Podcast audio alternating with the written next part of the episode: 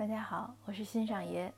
呃，今开始我们这一期的新上爷说加拿大，这是个额外的加班节目啊，因为本来已经很晚了，是晚上十一点半了，我这里我应该是要休息了。呃，可是刚才呢，突然想想了一下，想到今天的计划还没有完成，那我就反省为什么没有完成，今天我都做什么事儿了？一想呢，就想到哦，原来中间有一个小插曲，呃，很有趣。这个插曲是什么呢？是一位读友和我私信聊天两句，呃，他很想出国，但我就问他你为什么不办移民？他说条件不成熟，现在的移民的大门都已经关了。哎，我说不会啊，我说你什么情况？大致和我讲两句，我就问了他两三个简单的问题。他一回复呢，我哎，我发现他这个条件其实蛮符合一个很特别的移民方式，我就推荐他直接和移民顾问去接触，因为我是不做不做移民和留学这些这些业务的，但是很多读友都会问，所以我也属于这个呃百炼成钢，问久了什么都知道，呃大概其会有一个方向指导，呃为什么他这个事情让我想和您分享呢？因为这让我自己想到我自己的移民的道路也是这样的。之前我有文章有写，呃，应该也在我那两本书里有收录，呃，博客里，呃，博客或者我的微信公号里也有这个文章。但是经常还会遇到有读友啊来问，呃，我觉得大家呢，其实很多人呢很发愁，说，哎，我想移民啊，我想留学，应该怎么办？呃，其实我觉得不必发愁。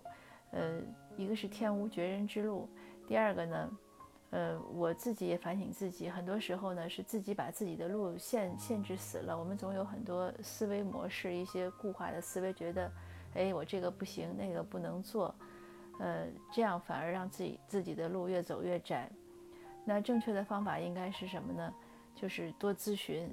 因为咨询呢，可能在国内也应该是这样，你去移民公司问呢都是免费的，你多咨询多了解，现在上网也很方便，你多查呢就会发现有很多很多信息，这样才能更明白自己想要什么和可能的一些方向。那我现在就说我自己的例子，呃，从头说起吧，我接触英语呢还算在我这个年代，我的这个呃我是七零后嘛。呃，七零初，那在我这个年龄层还算早。我最早呢是，我记得七十年代末，当时呢 BBC 和中央电视台合作了一套英语教学节目，叫《Follow Me》。呃，如果您和我年龄相当的话，您可能有印象。呃，我记得那个时候呢，家里也很很穷嘛，家里都没什么电器。但当时呢，我父亲写书，正好有一笔稿费领到。嗯，他就花就是斥斥巨资把他的稿费全部投入，买了一台，呃，就是很小的那种黑白的电视机，好像是松下的，呃，那个时候电视机也很稀罕嘛。他买电视机为什么呢？就是为了让我们学英语，因为我父亲和我母亲他们上中学、上大学的时候外语都是俄语，那我妈妈呢是医生，呃，那个时候。七十年代末八十年代初，他们开始接触很多，能接触到应该是可以接触到英文的，呃学术资料。所以他呢完全是为了他的业务，所以他要学英文。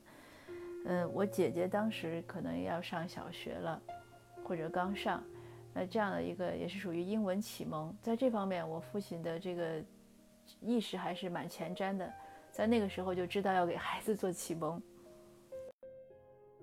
那我当时肯定是没有上小学，所以我印象中我完全是打酱油跟着听，呃，听多少也也也听不，就是也没有听多少，也没有记住多少，呃，但是呢，对我有一个非常大的好处呢，就是开启了我的视野，让我知道哦，在地球的另一边，呃，人们是那样的生活，因为他当时拍的《Follow Me》都是英国的这个实际的一些生活实景。那我知道了，咖啡啊，巧克力啊，玫瑰啊，巴黎啊，这些这些词，也看到呃，西方的人是那样说话，他们的礼貌程度确实给我很震撼，什么事情都要说请啊，说谢谢，所以这样的是一些触动。这个是什么呢？这个其实我觉得就是两个方面说吧，一个是你的世界，就是我经常会说。世界就是视野的那个视，就是你看到的，你的这个其实认知到了什么程度？你看这个真实的这个世界的 real world，你才能看到什么？虽然每天我们眼前都发生很多事儿，但是不是每个人 get 到的信息都是一样的，所以这是第一层。第二呢，就是让我那么小就知道了，其实人是有选择的，你可以选择你的生活。这个人的选择性，呃，也是我我觉得是西方文明和东方文明的一个很大的差异。在东方文化中呢，我们提倡服从，我们都是安排好的人生。有的时候太有选择性或者太有太多波折，我们受不了。可是你看西方人呢，他很看重自己的选择，都要他自己的 choice，他都要自己的不一样的人生。这个以前我们就像我也很很不理解，为什么那些人去冒险、去探险，甚至不惜生命。但是来了之后呢，越来越多的就明白，那个就是他们文化的原因。这个，那我其实现在觉得。这是一个很值得庆幸的事儿，就是你要知道你的人生是可以选择的。至于说你选不选或者你选什么是第二位的，而不是认为我生下来就该如此。这是一个我认为是个非常大的认知突破。那当然了，就说远了，就是从我那么小接触接触这个英文，然后知道有外面的世界，其实可能就种下了一个种子，就是我希望去看看。呃，一直到我上大学，上大学的时候，我是九十年代读大学嘛，当时也是开始流行就是出国呀。其实八十年代就已经开始留学了，但是九十年代就更多了。呃，可是那个时候呢，我又有了我的限制是什么呢？当然主要是自己的懒惰，还有呢还是视野的限制。因为我读大学的时候呢，是在一个很闭塞的地方，呃，我们要去考托福呢，要去省会考。可是又从我们那个小县城去省会呢，可能就要好几个小时的车，就总的很很不方便。而且当时要开考试，还要开要系里开证明，我记得系里的老师都不知道托福两个字怎么写，所以就是缺乏一个外界的动力。那等我工作之后，有一次去清华，就看到那个一个宿舍的床已经空了一半，当时他们才上大三，哎，我说你们同学都哪儿去了？他们就很轻松地说，很自然地说，他们都出国了。说我们这个系读不到大四，基本上都出国了。所以当时给我的触动就是这个环境对一个人的影响。又说远了，我，接着说我怎么开始办移民。呃，我工作之后呢，就开始做生意，所以生意呢也很顺。那差不多一直到零一零二年，工作几年了嘛，当时已经就是。突然有一天看了一幅图片，就是一下子用文艺的方法讲，就是让我唤醒了我内心想去看世界的那种那种很早的那个愿望。哎，我就想想去，突然想，哎，我要想去外面看一看，看看世界其他国家是什么样，而不是仅仅局限在自己的生意和这个小天地里。当时呃也没有小孩，所以也没有很多限制，那我就。想到呢，哎，就去办一个移民，就很奇怪，就别人一介绍说你为什么不办移民，我就要去办。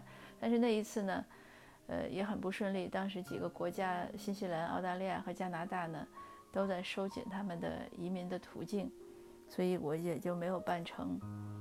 又过了几年之后，就是我这一次真正要移民的时候，呃，这一次呢知道了，因为年龄也渐长，而且也懂得了做一些市场就是咨询的这种必要性。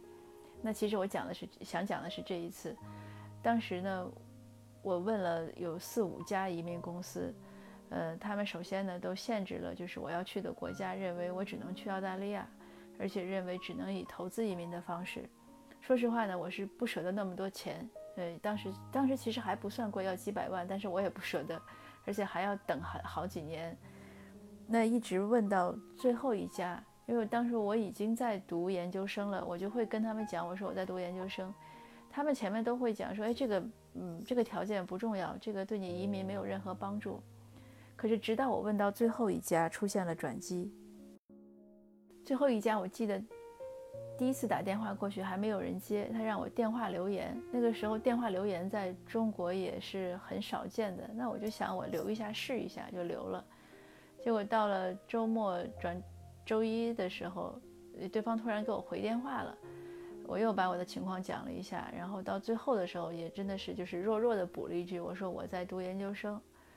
哎，他一听就觉得说，嗯，他说可以啊，他说你这个条件不错，他就问我说你能不能考雅思？其实我那个时候已经毕业了十多年了，也十多年没有接触英语了，可是我在想这个。没有试嘛，你就为什么说不能考呢？而且总觉得自己还有点英语基础。呃，我说我可以试一下，他说可以，那你就有个什么方案？就这样说了。那我们呢就进行了方案 A，可是不幸的是呢，呃，等我的雅思考完了呢，呃，当时帮我申的是澳大利亚，那澳大利亚的政策也改了，呃，我也不想放弃，我就问他，当然他也不想放弃，因为放弃了前面的这个工作就白做了嘛。他又问我说：“你的这个，呃，研究生那个能不能就是提前完成？也不叫提前吧，就是两年的时间拿到学历。本来原来我是想三年，但他说两年呢，我觉得也可以。我说可以试试。他说好，那我们就有第二个方案，你可以去加拿大。如果你在两年之内能完成，然后雅思分呢再多考个一分还是零点五分，那我又开始了一番拼搏。”呃其实加起来呢，也不算太太时间太长，差不多复习雅思是八个月，加上写论文呀、答辩，总之我差不多是在呃十一年之内把这些材料都准备齐了。虽然说拼搏一年是蛮辛苦的，可是和人生就是漫长的人生来说，一年真的是不算什么，而且那个所谓的拼搏呢。你再去看其他人的奋斗经历，也不算什么。呃，再说呢，我在想，我一年呢，如果能申请下来呢，相当于我省了几百万人民币。那我觉得我做一年生意呢，是赚不来那么多钱的。